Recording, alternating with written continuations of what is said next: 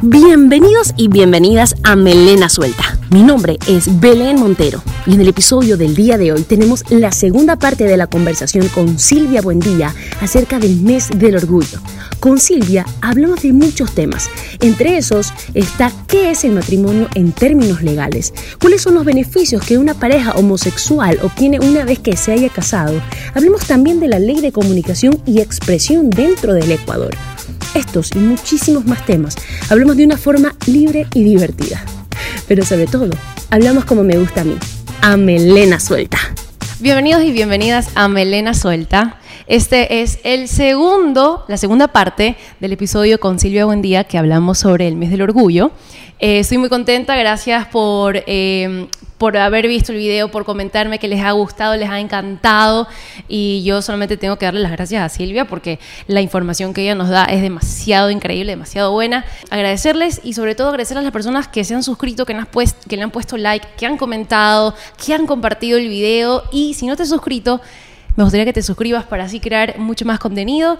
Y nada, vamos a darle. Y nos quedamos en la pregunta anterior, Silvia. Bueno, primero preguntarte cómo estás. estoy sorprendida, estoy contentísima.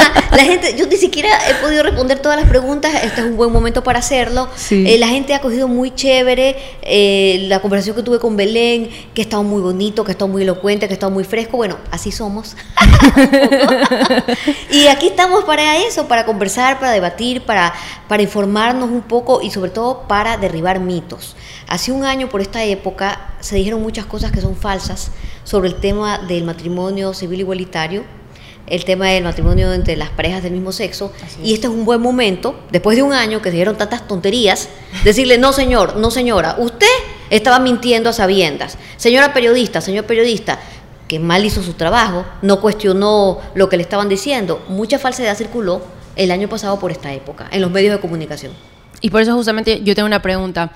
Eh, nos quedamos en esta pregunta acerca de qué es el matrimonio en términos legales.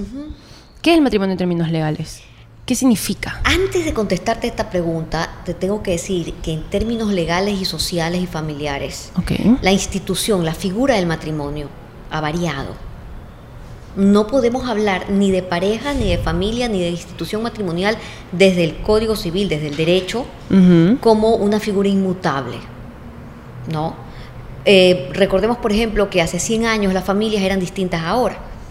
Había más hijos, eh, las parejas se casaban más jóvenes, era muy común tener hijos desde muy temprano hasta muy tarde entonces lo que tenías en una casa llena de hijos, una mamá que usualmente no salía de su casa, se dedicaba a tiempo completo a este arduo trabajo de crianza, eh, de, tener la casa perfecta. Sacrificio. El sacrificio, la postergación, pero de todas maneras que es un trabajo enorme. Entonces, hoy en día, con el tema del control de la natalidad, por ejemplo, ya tenemos parejas que dicen, bueno, yo quiero tener, no quiero tener 17 hijos. Realmente es mucho tener 10 hijos, no quiero tener 6 hijos, quiero tener dos. Sí. Y tienen en este momento la posibilidad de planear esta situación. A pesar que muy poco se planean los hijos, pero cada vez es más factible.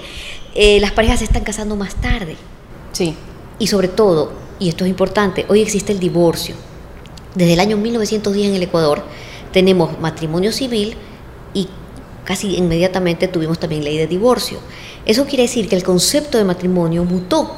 Si tú te vas al Código Civil de hace pocos años, ¿qué será? Hace 20 años, en el artículo 81, cuando describías el matrimonio, decía, es la unión solemne entre un hombre y una mujer, actual, indisoluble y para toda la vida.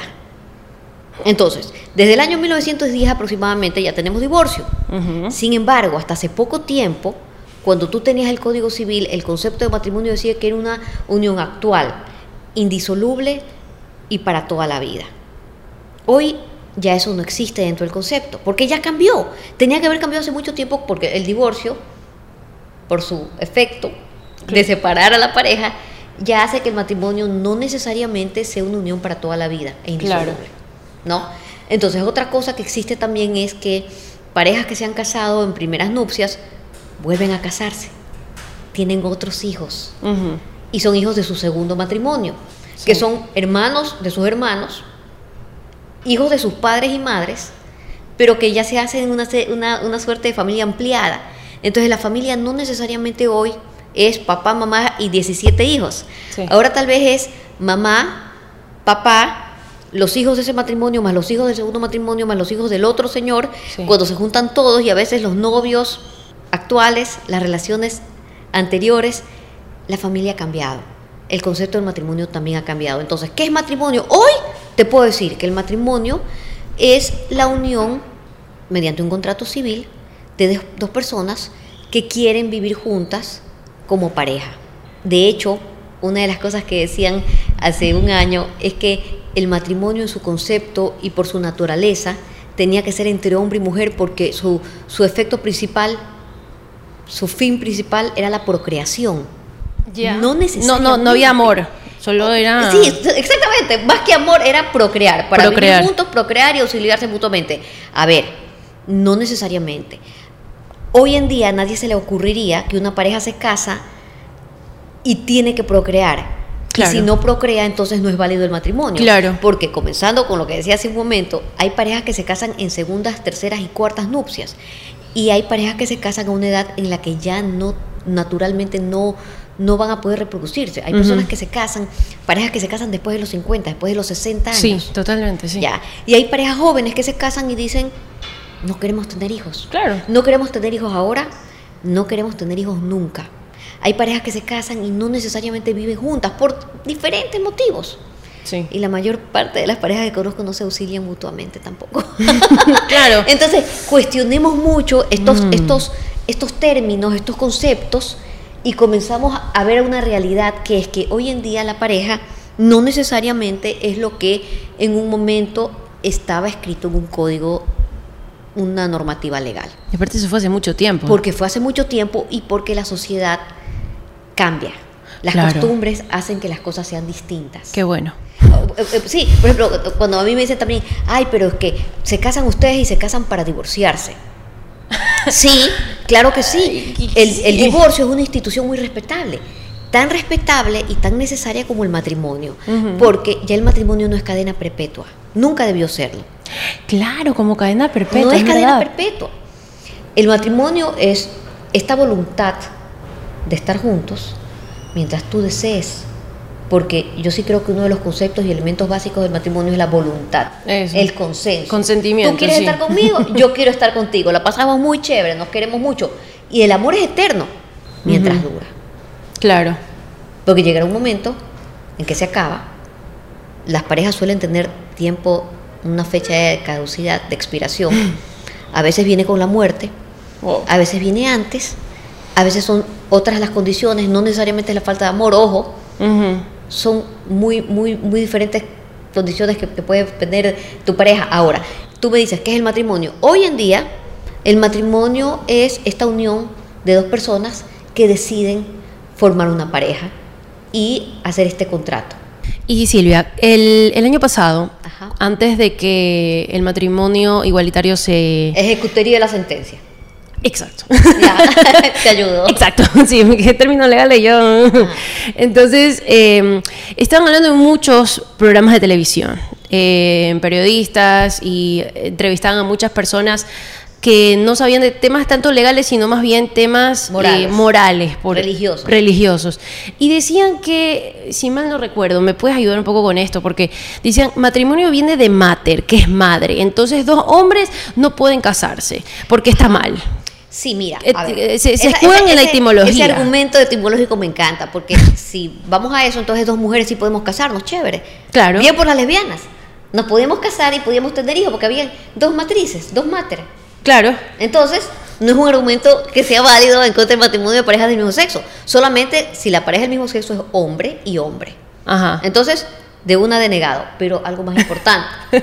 ¿Desde cuándo la etimología de un concepto te sirve Como definición de vida. para, para siempre, sobre Claro. todo? Y sobre todo, para quitarte derechos y para regir tu vida como un manual de conducta. Salario. ¿tú has oído eso del salario mínimo vital? Sí. Ok, eso es el ingreso, ¿verdad? Salario es una palabra que etimológicamente viene de sal. ¿Por qué? Porque hace muchos años Así como canjes. Exacto, te pagaban en sal, la sal era muy valiosa. Entonces te daban tu saquito de sal, ese era tu salario, sal. Ya, etimológicamente viene de allí. La palabra patrimonio del derecho romano también. ¿Por qué patrimonio?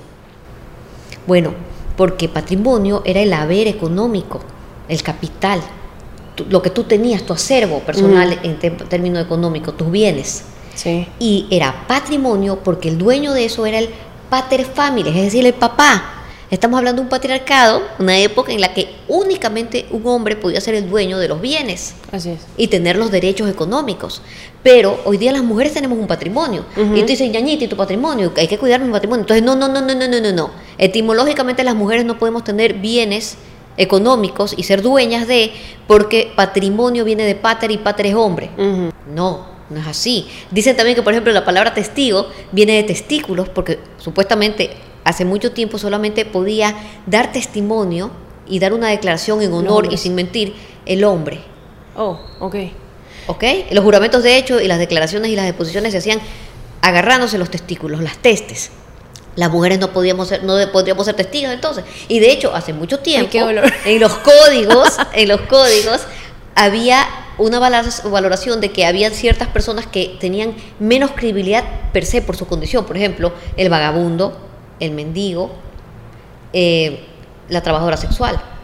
Entonces, ¿cuál es la medida de la credibilidad en tema testimonial? El hombre, el hombre libre, el hombre que tiene un patrimonio. O sea, son conceptos que etimológicamente vienen de una época tan antigua y tan antiderechos que hoy día no nos sirven en las sociedades democráticas modernas, contemporáneas. No podemos regirnos a el concepto o la raíz etimológica de una palabra. Y también me decían, el diccionario dice que el matrimonio es la unión del hombre y mujer. Hoy en día los diccionarios, inclusive el diccionario de la Real Academia de Lengua Española, trae el concepto de matrimonio como la unión de parejas del mismo sexo. Porque hasta la Ah, RAE se moderniza.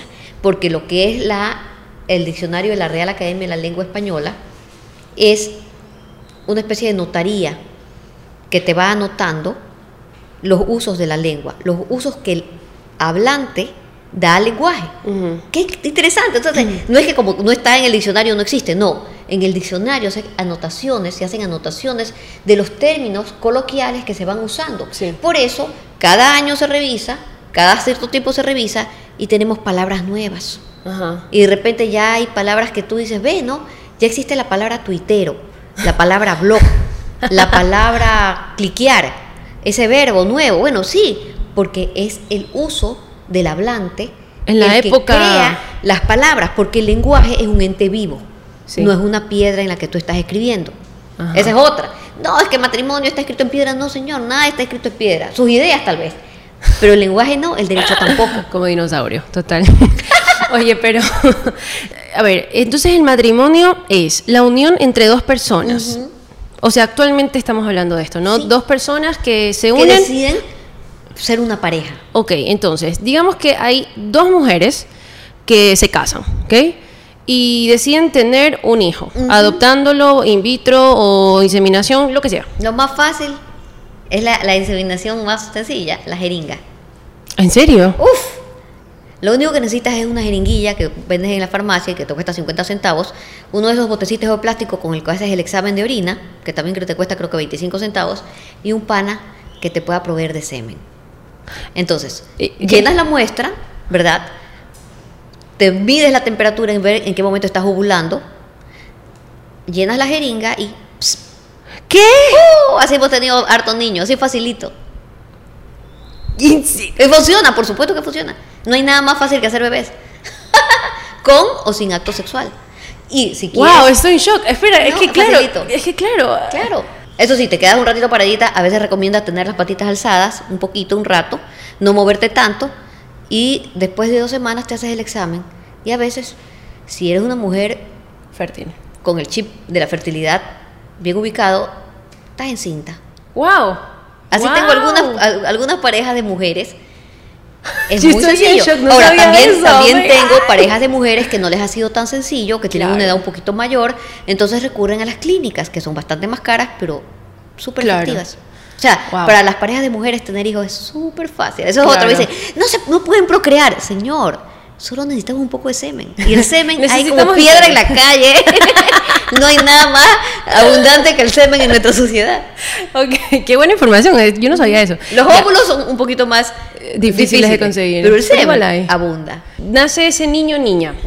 Y eh, estas dos mujeres están casadas. Ese niño tiene los mismos derechos que un niño dentro de un matrimonio heterosexual. Así, así dice la ley, así la dice la sentencia y esa es una garantía de la Constitución. Ajá. Porque el matrimonio eh, igualitario sigue siendo matrimonio, por lo tanto, creería yo que tiene los mismos beneficios que un matrimonio heterosexual. No, y sabes una cosa chistosísima también.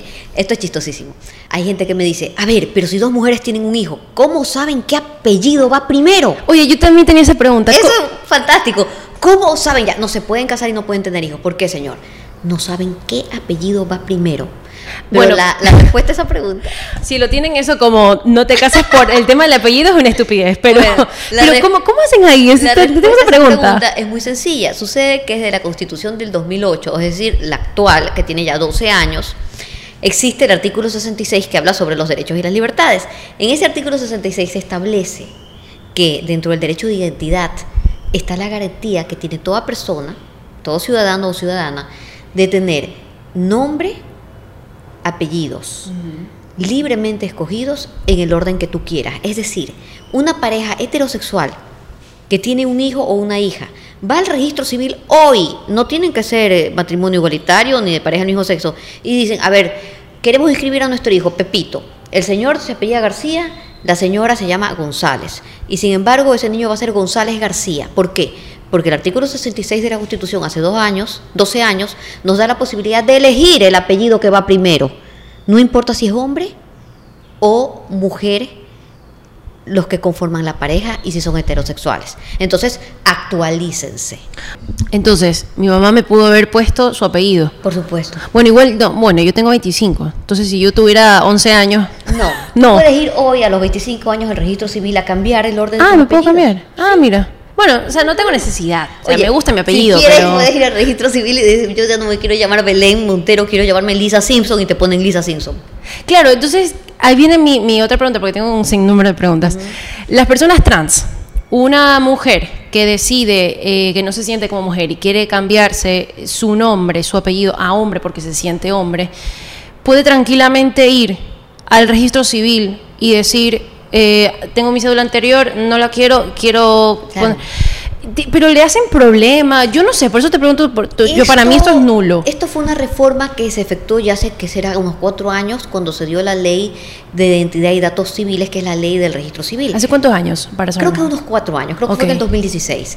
Entonces lo que se consiguió fue una pequeña, una humilde conquista.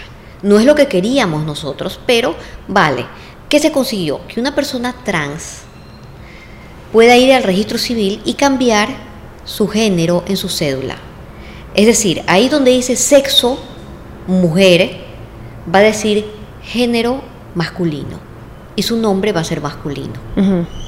Pero ojo, tenemos que tener muy presente qué significa sexo y, qué significa género. Total. Porque es muy común en nuestra coloquial conversación, nuestras intervenciones, nuestros intercambios, que tú digas sexo y la persona te dice femenino, sexo, masculino. No.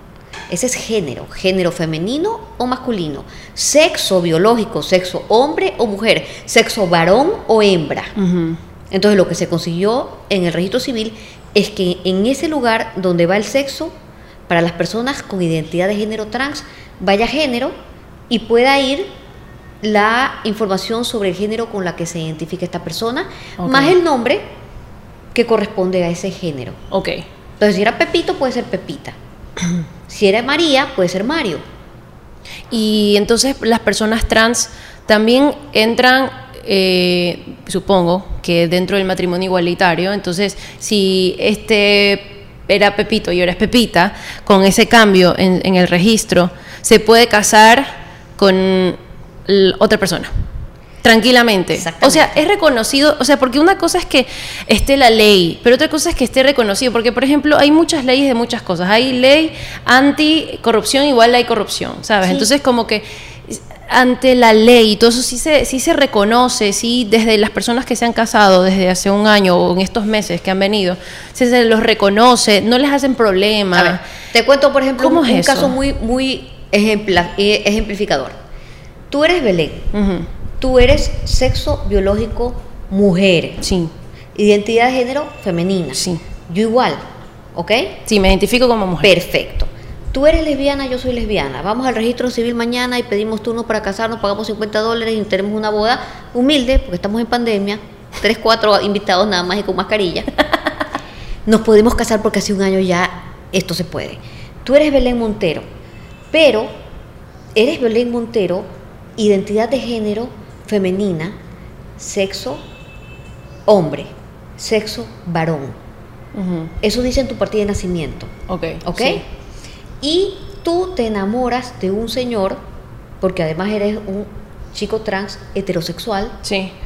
y también puede ir hoy día acudir al registro civil porque a pesar de que en tu partida de nacimiento dice sexo varón y tu novio es sexo varón, parejas del mismo sexo se pueden casar. Sí. No todas las personas con identidad de género trans tienen también la orientación sexual Eso, heterosexual. claro, totalmente. Pueden tener una, yo tengo una, una pareja, clienta mía, en el que, esto es chistosísimo, esta persona es un- una chica trans que en la universidad comenzó a transicionar de hombre a mujer, de sexo, de género masculino o femenino.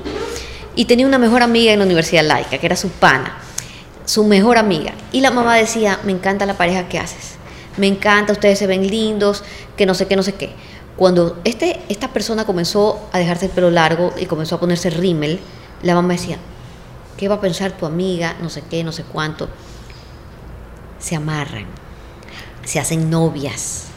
Wow, sí, sí. Porque a esta chica trans, transfemenina, le gustaba a su amiga, no era su mejor amiga. Claro. Le gustaba. Y a esta amiga, que era súper amiga de esta persona, que estaba transicionando, no es que le caía bien, le gustaba. Y cuando esta persona le dice, oye, yo ya me voy a poner hormonas, quiero ponerme sostén, ella le dice, yo te voy a prestar mis sostenes, nos vamos a comprar la ropa juntas. Se casaron. Se casaron mucho antes de que aquí hubiera matrimonio civil igualitario. ¿Por qué? Porque su sexo era sexo varón, sexo mujer. Pero si tú las ves a las dos juntas, son dos chicas que se peinan incluso parecido, que pueden compartir la ropa porque tienen tallas similares y que Claro. son una pareja de mujeres. Ajá. Se ven como una pareja de mujeres. Esta chica me dice, cuando se aprueba el matrimonio, ¿me van a declarar nulo mi matrimonio? No, claro que no. Pero No se casa como mujer. Se casó cada uno con su sexo hombre y su sexo mujer antes de que hubiera el matrimonio igualitario. Ah, No había ningún problema. Porque Qué ella era una chica trans femenina lesbiana. Claro, sí. Y posible, su amiga, sí. que era su novia, era una mujer biológicamente, eh, sexo eh, hembra, mujer, identidad de género eh, eh, cis, mujer, femenina, pero lesbiana. Wow. Y pueden tener hijos. Claro. Claro, claro, totalmente. O sea, hay personas transexuales, transgénero, que va a depender, ¿no? Hay personas que. Esto es el tema de educación, porque hay personas que preguntan, ay, pero ¿te has operado? No hay que preguntar ese tipo de cosas, gente. No, no, hay que preguntar. ¿Viste lo que hizo Dome Menecini? Un video fantástico que hace Dome Menecini Sí. sobre cómo tienes que hablar con las personas trans Eh, para ser un poquito, no solamente inteligente, sino un tema de ser educada, Ser ser una persona sensible, ¿no? Una persona que es trans no necesariamente quiere operarse exacto. y no Eso. necesariamente tiene que hacerlo. Qué buenísimo, sí. Eso ya es parte de cómo tú ves tu cuerpo, tu vida, tu dinámica en la sociedad.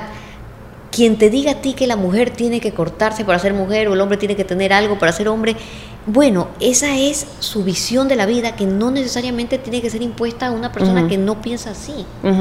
Así es. Es complicado. No te Es voy a decir que no te voy a decir esto es muy fácil y si tú no lo entiendes eres una bestia. No, es Claro, complicado. es un proceso y igual. es un proceso de aprendizaje, de debate y de apertura al que tenemos que llegar No sé, y sobre todo, con generosidad, no sé. A mí, en mi caso, yo no conozco, bueno, solamente lo conozco, sol- conozco solamente a Dome, eh, que yo sepa, pero mm, yo me puse a investigar temas de personas trans, porque a mí sí me llama la atención, digo, ¿cómo, cómo puedo tratar a una persona trans? Ya venía algo como que mío personal que yo quiero saber.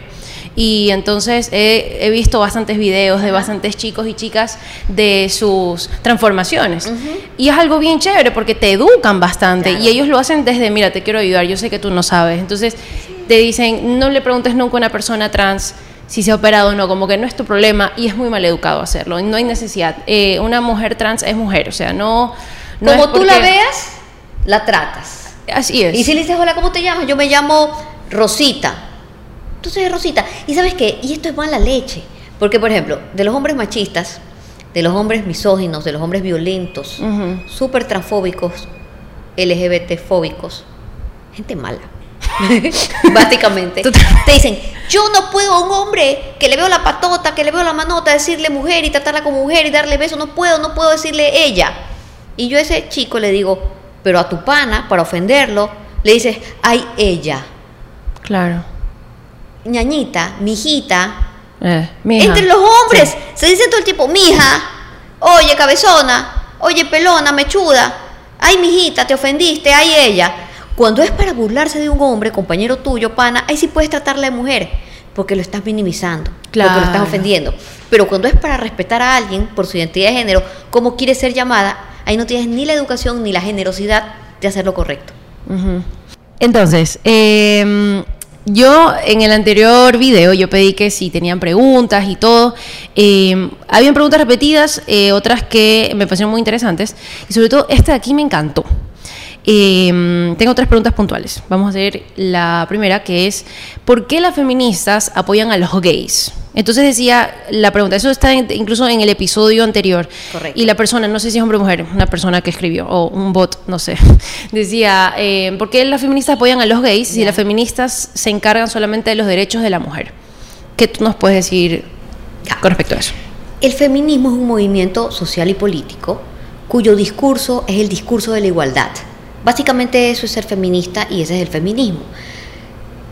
Bajo ese criterio, la desigualdad para nosotras las feministas, la raíz de la desigualdad, nace de una sociedad que está estructurada desde valores en el que el hombre está por encima jerárquicamente de la mujer, pero no cualquier hombre, el hombre heterosexual, que de alguna manera tiene una masculinidad hegemónica.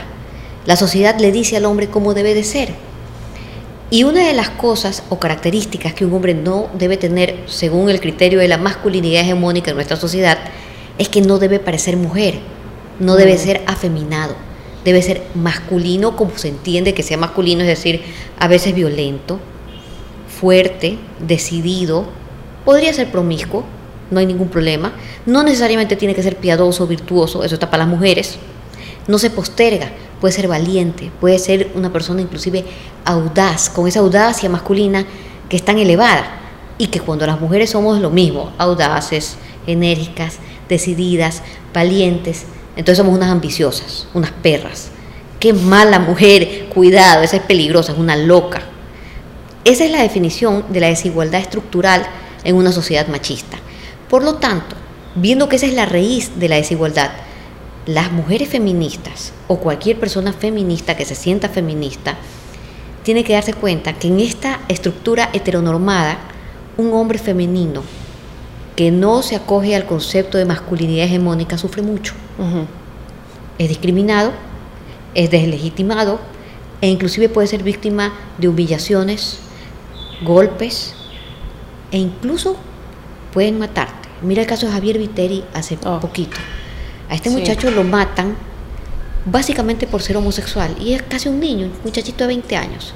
Entonces, el machismo, la estructura machista, violenta de una sociedad misógina le hace mucho daño a los hombres también cuando no son los hombres construidos desde la masculinidad fuerte, Ah, sí. violenta, hegemónica, ganadora. James Bond, hombre de Buchanan, hombre fuerte, hombre macho, hombre duro. Entonces, ahí está también el llamado del feminismo y de la corriente de las feministas que decimos, necesitamos paz, Necesitamos una, una sociedad en la que podamos tramitar las diferencias sin violencia. Es parte también de nuestra propuesta. Y es parte también de que a los hombres también les beneficia el feminismo, porque te, te, saca de una gran carga. Exacto. Porque obviamente la mujer también tiene cargas, pero el hombre también tiene muchas cargas. Esta carga de que tiene que ser el sostén de la familia, que tiene que proveer y que si no lo hace se siente mal. Oye, y el hombre no llora. Y el hombre no llora. Es como, es bien fuerte también para el hombre. El, el patriarcado no es que hay solamente las mujeres. No, señores. Oye, es un tema los fuerte. Hombres, yo conozco muchos hombres cada día más que me cuentan cómo han sufrido porque, por ejemplo, no les gustaba el fútbol. Claro. Solamente porque no les gustaba el fútbol. Sí. Ya lacra en su vida. Un problema grave. No les gusta tomar. ¡Ah! Sospecha. De verdad que no te gusta tomar. Uy, qué raro. Hombre sensible. Uy, este, este no está bien. Entonces. Llévale un prostíbulo. Sí, exacto, por favor, inmediatamente. Sí. Estos estructuras violentas, reduccionistas, que son violentas, le hacen daño a los hombres, especialmente a los niños y más aún aquellos niños que son parte de la diversidad sexogenérica. Claro. A veces ni siquiera, no necesariamente un chico tiene que ser homosexual para no gustarle el fútbol o no chupar o ser sensible. Básicamente estoy describiendo a mi marido. que no le gusta el fútbol, no tiene idea de lo que es claro. mi papá es igual, mi papá es igual. No chupa, no le gusta el trago. Cuando, eh, cuando, con mi marido vamos a comernos un ceviche, invariablemente vamos al restaurante, yo digo, dos ceviches, él pide una fiora o una fanta, yo pido una cerveza y viene el mismo salonero que nos tomó el pedido y le pone la cerveza a él oh, wow. y la fiora a mí, o la fanta a mí, o la Coca-Cola a mí. Entonces ella dice, la fanta es mía. Y yo Qué bueno.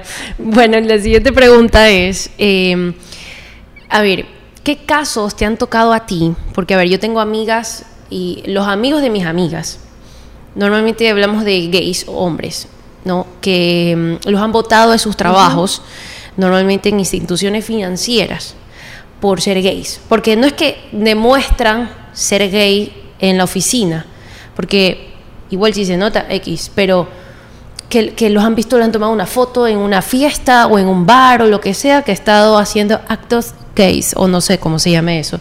Entonces lo votan sin decirle nada. Es como que estás despedido y punto. Supongo que mala imagen. Eso, exactamente. Eso es un caso de discrimen.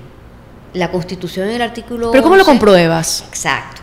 Hay mucha mala leche de parte, no solamente de instituciones financieras, de cualquier empleador que se cree en el derecho de decidir cuáles son las normas de moral que él va a permitir en la conducta de sus empleados. Y eso no, eso no se llama libertad, eso es una invasión y no está bien la Constitución garantiza la libertad tuya de tu identidad, de tu sexualidad, de tu vida, de tus opiniones, de tu este, orientación política, etcétera. Puedes tener un caso, ya, porque si tú eres un empleado que no tienes ningún visto bueno, si es que has llegado siempre temprano, siempre has pedido permiso, has tenido tus, este, yo qué sé, pues certificados médicos, aldito, no te pueden votar simplemente porque eres gay y acuérdate que tuvimos un caso muy interesante hace unos años que fue el de la fiesta de Navidad de Sudan Coffee. ¿Se acuerdan? Teníamos dos empleadas que trabajaban en Sudan Coffee que eran trans femeninas, que estaban en la transición y que el día de la fiesta de Navidad, hace unos ah, años, fueron vestidas como lo que ellas eran, mujeres. Eran mujeres trans. Y la jefa del personal en la fiesta no las deja pasar se graba el video diciendo ustedes están faltando el respeto a la institución, por se hizo un escándalo, pero eso no sirvió para que las empresas entiendan que la diversidad sexogenérica es una libertad. Así es. No necesariamente tú escoges ser trans, nadie escoge ser trans ni ser este homosexual. Yo sostengo que eso es algo con lo que tú naces. Pero inclusive si tú eligieras eso es parte de tu libertad. Claro. Es parte de tu libertad y no te pueden menoscabar tu derecho y el ejercicio de tus derechos al trabajo, por ejemplo, por eso. Y eso es un caso en el que tú puedes perfectamente hacer una acción y reclamarle a tu empresa porque hay una garantía constitucional que dice que por eso a ti no te pueden discriminar. Y entre el discrimen está votarte el trabajo. ¿Y a dónde voy? Por ejemplo, si una persona eh, la discriminaron en el trabajo o la votaron y le dijeron, porque vimos esto y no nos gustó, entonces tienen pruebas. En caso laboral, tú puedes primero ir a la inspectoría de trabajo Segundo, también te ayuda en tema de derechos humanos la Defensoría del Pueblo.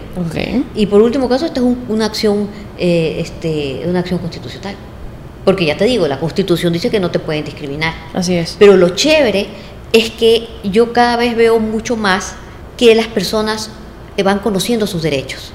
Por ejemplo, yo hace 20 años, cuando yo empecé a trabajar, yo conocí el caso de una oficina en que a un chico lo votaron porque tenía el pelo muy largo. Oh. Y no le dijeron córtate el pelo.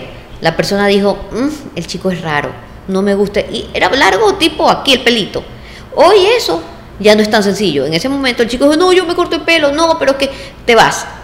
Hoy en día, a un chico que me está escuchando de repente, si le llega a pasar eso, estoy segura que él va a decir, yo tengo derechos. Claro. Existe también la libertad estética. Sí. Yo puedo elegir cómo me, me- me y eso visto. incluye tatuajes. Eso incluye piercings, tatuaje, color Ah, de pelo. tú.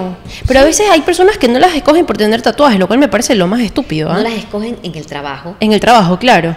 Y se tienen o que o remangar o que poner. Yo tenía una amiga que tenía un tatuaje y que para trabajar algo de- del aeropuerto, no me acuerdo, le dijeron que se tiene que maquillar y se tenía que maquillar todo el tiempo Bueno, su ahí tatuaje tienes, un chiquitito. caso, ahí tienes un caso porque es un tema de libertad estética. Oye, Es eso se puede, eso se puede denunciar Por supuesto. por un tatuaje. Claro que Qué sí. genial. Claro que sí. Pero y la Pero gente, tienes pues, que saberlo. es que hay que saberlo. Eres, es es Son parte preguntas- de tu identidad. Es que son preguntas que parecen medias estúpidas las que estoy haciendo, pero son muy necesarias porque eh, eh, de aquí a mañana pasa algo porque me vieron un tatuaje o un piercing y por eso no me van a votar o discriminar. O sea, es lo más sin sentido. Y esta pregunta creo que más bien yo, yo te la quiero hacer. Eh, hace poco salió bastante el tema a relucir de eh, el tema de la comedia en Ecuador, ¿no? Entonces tenemos unos personajes que durante mucho tiempo en el Ecuador, o sea, la comedia en el Ecuador tiene una comedia, si nos vemos, si lo vemos muy bien, machista, misógina, eh, transfóbica, homofóbica y un poco de fobias más, fóbicas. Entonces, bueno, ya la gente poco a poco se ha dado cuenta de que ese no es el tipo de comedia que queremos escuchar. Yo soy comediante y yo repudio totalmente ese tipo de comedia, o sea, lo, lo rechazo totalmente, nunca me gustó, incluso me salí del, fui, salí del país para aprender cómo no hacer ese tipo de comedia, ¿no? que tiene otro tipo de, menta- me- men- de mente, de cultura. Pero ya la gente aquí lo está pidiendo que ya no quieren escuchar ese tipo de cosas. A otra gente sí, pero bueno, X, cada quien. El tema de libertad de expresión. Ajá. Si hablamos de temas legales, ¿no? Entonces, se hablaba de temas que mucha gente quiere sacar este programa, show de Michi Lamel, lo que sé yo. Entonces, pero hay una ley que dice, estamos en la libertad de hablar y decir lo que nosotros queremos. Ahora, yo te pregunto, dentro de esta pregunta, eh, si ya se viene una parte ya violenta y discriminatoria, esta misma ley ampara, esta misma ley de libertad de expresión, ampara esa violencia o discriminación que se está haciendo. Para por esas cosas de la vida, yo hace cuatro años escribí un libro sobre este tema. Hace cuatro años existía la ley de comunicación. Y la ley de comunicación era utilizada como una herramienta de persecución política para la disidencia en el tema de que quien estaba en contra de lo que decía el presidente de ese momento, le aplicabas la ley de comunicación. Era así de sencillo y era así de turro. Entonces, hace cuatro o cinco años, un grupo de juristas, activistas, periodistas, políticos, eh, formamos parte de un libro, capítulo a capítulo, analizando el tema de la libertad de expresión y el tema de la ley de comunicación. Justamente a mí me toca el capítulo sobre el discrimen eh, de violencia de género y el tema LGBTI. En ese momento teníamos el caso de Teleamazonas, de la pareja feliz y justamente el personaje de uno de estos personajes que tú estás nombrando.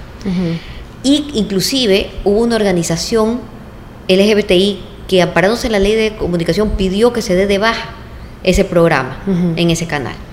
Entonces, el análisis que yo hice, que te lo voy a reproducir ahora, sigo pensando igual. La libertad de expresión es una especie de paraguas que te protege, ¿ya? Tú tienes libertad de expresión para decir lo que piensas. Total, sí. Y lo que tú piensas no necesariamente es algo ni racional, ni bonito, ni decente. Porque somos una sociedad, como tú decías, como somos la comedia, machista, violenta, ignorante, homofóbica. Así somos también. Cada vez menos, pero sí somos así. Entonces, la libertad de expresión como un paraguas protege también a esta gente que emite estos comentarios de burla, homofóbica, Humillación. humillación, básicamente burla. Yo me, Sí. yo, el análisis mío tenía que ver con la caricatura y la burla y el estereotipo. Sí. La respuesta es sí. la libertad de expresión protege la burla y los estereotipos. No me gusta, los detesto, pero es parte de la libertad de expresión. Y ojo, Mm. una ley, y te lo dice una abogada, una ley o un garrote penal no cambia a una sociedad estructuralmente homofóbica, machista, misógina y violenta. Los cambios estructurales de una sociedad solamente se consiguen a través de la educación. Tú vas transformando las generaciones más jóvenes y esto va creciendo. Mira tú, hace 6, 5 años que yo escribo este libro, lo que decía la gente era, ay, es chistoso, ay, es súper chistoso. Claro. Yo, yo tengo un amigo gay que se ríe de esto. Y le encanta. Ajá. Ah, yo, oye, esta, esta, yo qué sé, la mofle, ay, súper chistosa. Yo tengo una, a mi mujer le encanta la mofle, ay, qué chistoso. Con el tiempo, lo que nos ha funcionado mejor no ha sido la censura ni una ley, sino el boicot. Y como la libertad de expresión es de doble vía, puedes perfectamente tú hacer comedia con estos estereotipos y burlarte, porque eso está protegido por la libertad de expresión, pero también desde la otra orilla podemos decir, no me gusta tu pinche comedia, qué horrible lo que estás haciendo, me Mm. cae pésimo, no la voy a ver. No puedes decir, bájense esa comedia. Claro. No puedes decir, censúrame esa vaina, Ajá. porque eso es infringir y violentar la libertad de expresión. Pero sí puedes decir, me parece horrible, me da asco. ¿Sabes qué? Superen la comedia, eleven el nivel de comedia, no es chistoso.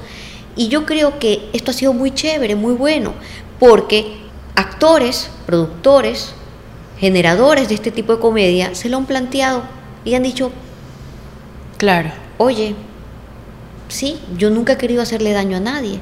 claro. Esto yo no lo pensé de esta manera. Sí, es. Era siempre, siempre era muy chistoso burlarse del maricón, ja, ja, ja. Ajá. Ya no puedo hacerlo, ya ni siquiera puedes decirnos maricones. Yo me acuerdo que hace unos años un, un periodista también de un noticiero decía, ya no se le puede decir negro al negro. No, ya no le puedes decir negro al negro. Qué pena. A llorar a tu casa. Dile de otra Claro. manera, no seas ofensivo. Y no porque hay una ley que te diga vas a la cárcel, sino porque, ¿sabes qué? No puedes tener un lenguaje violento. No es decente, no es respetuoso, no está bien. Una sociedad democrática te va a reprender por eso. Y lo va a hacer por la vía del boicot, del reclamo. Porque libertad de expresión puedes tú burlarte de mi orientación sexual, porque qué chistoso el maricón. Bueno, el maricón te puede decir, no me gustas, voy a llevar carteles, no quiero verte, esto apesta, me cae mal. Y más gente va a alzar la voz porque, qué lindo, hoy día, cuatro o cinco años después, el boicot funciona y es parte de la libertad de expresión. Claro. Y me parece mucho más válido, porque yo desconfío de una ley que me censura algo. Eso está mal. Mira, por ejemplo, lo que pasó con el Sa- Santo Prepucio. Esta obra, ¿te acuerdas? Del. Papa. Sí, sí, sí. Hace unos meses, un año. El Santo Prepucio. Consiguieron censurar esa obra en el teatro. Eso es violentar la libertad de expresión. Eso no se hace. ¿Qué podían haber hecho? Boicot. No vayan a ver el Santo Prepucio. Claro. Carteles abajo. No quiero que lo vean. Me parece terrible. Súper irrespetuoso. No te metas con mi Dios. Eso es válido. Ah, lo que no es válido es coger a una autoridad local para que te cierre el teatro. Ok. Eso es violentar la libertad de expresión de la gente. Está bueno saber No te gusta, no lo veas. Claro. No te gusta, reclama. No te gusta, boicotea. No te gusta, chilla. Eso es parte también de la libertad de expresión, que es de doble vía. Claro. Y me parece súper chévere y súper valioso que hoy día los reclamos hayan llegado a tal nivel que quienes hacen, producen y actúan en estas obras de comedia se digan, "¿Mm? ¿tiene los días contados este personaje? Sí, tiene los días contados este personaje, qué chévere. Y mire, yo que soy una persona tan dialogante, porque yo hablo con todo el mundo, la, la- la herramienta que yo utilizo siempre es la buena onda y la palabra y el diálogo, y eh, hablando se entiende la gente. Yo escucho a estas personas que me dicen, oye, pero si es una comedia, es chistoso, la gente no se ofende, no debería ofenderse. Qué pena lo que está pasando. Yo no creo, yo nunca quise hacerle daño a nadie. Y digo, bueno, chévere, vamos aprendiendo. Hoy día no estamos pensando igual. Tal vez de aquí a unos años ya vayamos encarrilándonos y entendiéndonos mejor. No es obligatorio suscribir las mismas ideas. Ajá. No es obligatorio que todos pensemos igual. Así es. Pero sí es chévere que nos vayamos entendiendo y nos pongamos ya en el lugar del otro. Y como decías tú hace un momento, podemos criticar, podemos chillar, pero ¿qué no podemos hacer? Censurar. Porque si no, Nos convertimos en Correa. lo que odiamos. No podemos censurar porque si no nos convertimos en lo que odiamos. Exactamente. Claro, si nosotros estamos exigiendo algo o no estamos de acuerdo, Claro. no podemos censurar, porque si no nos convertimos en el mismo enemigo.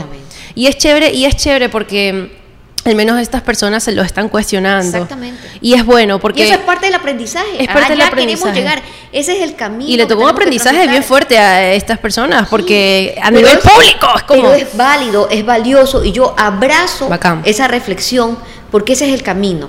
Me parece positivo y ahí estaremos. Y hay que darle y seguirle hablando. Bueno, al menos por mi parte yo no me considero violenta como que en decir que tienen que, pero al menos hacerle cuestionar a la gente de que no elijan escuchar ese tipo de sí. comedia. Eso es parte de nuestra porque, libertad Porque yo, te digo la verdad, Silvia, a mí antes me parecía gracioso. Claro. Cuando No. empecé a tomar conciencia, cuando veo que, el- Oye. que este man le hace así a la mofle que le quiere pegar, digo, ¡Oh! Oye. yo me reía de eso. ¿Sabes qué? Eso es, eso es increíble. Fuerte. Acaba de pasar ayer que un concejal de Quito, a la científica más destacada que tiene el país, que es Linda Guamán, la presenta en una, en una conferencia de Zoom y dice, la geniecilla.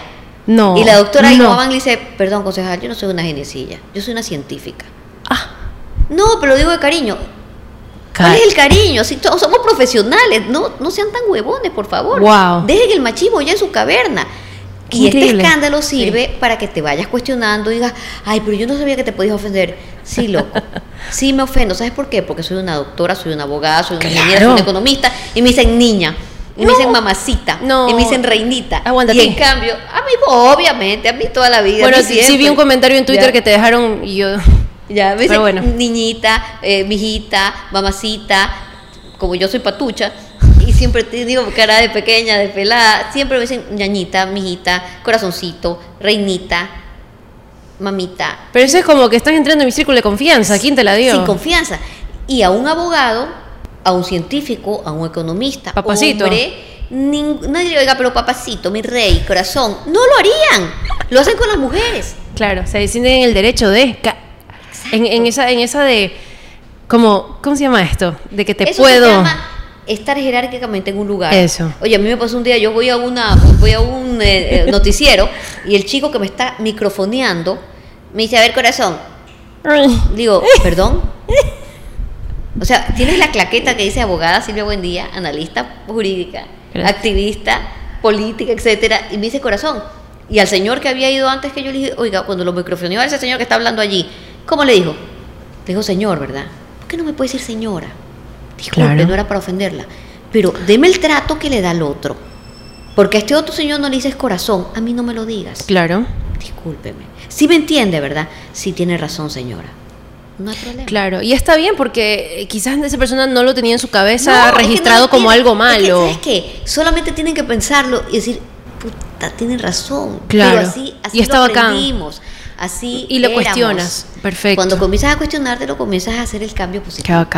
Bacán. Qué lindo. Ah, que supuestamente quedamos que íbamos a hacer media hora, pero es que es imposible. Es que es imposible porque hacer una pregunta tras otra y yo soy súper preguntona y Y yo soy súper... súper habladora y Y, y yo también, entonces como que dos aquí horas parlanchinas, y horas horas horas, aquí, pero ya, es momento de cerrar. eh, Silvia, te agradezco. Gracias por venir, gracias por tu tiempo, gracias por contestarnos con mucho cariño todas las preguntas, con, nos, in- me instruyes a mí, a muchas personas.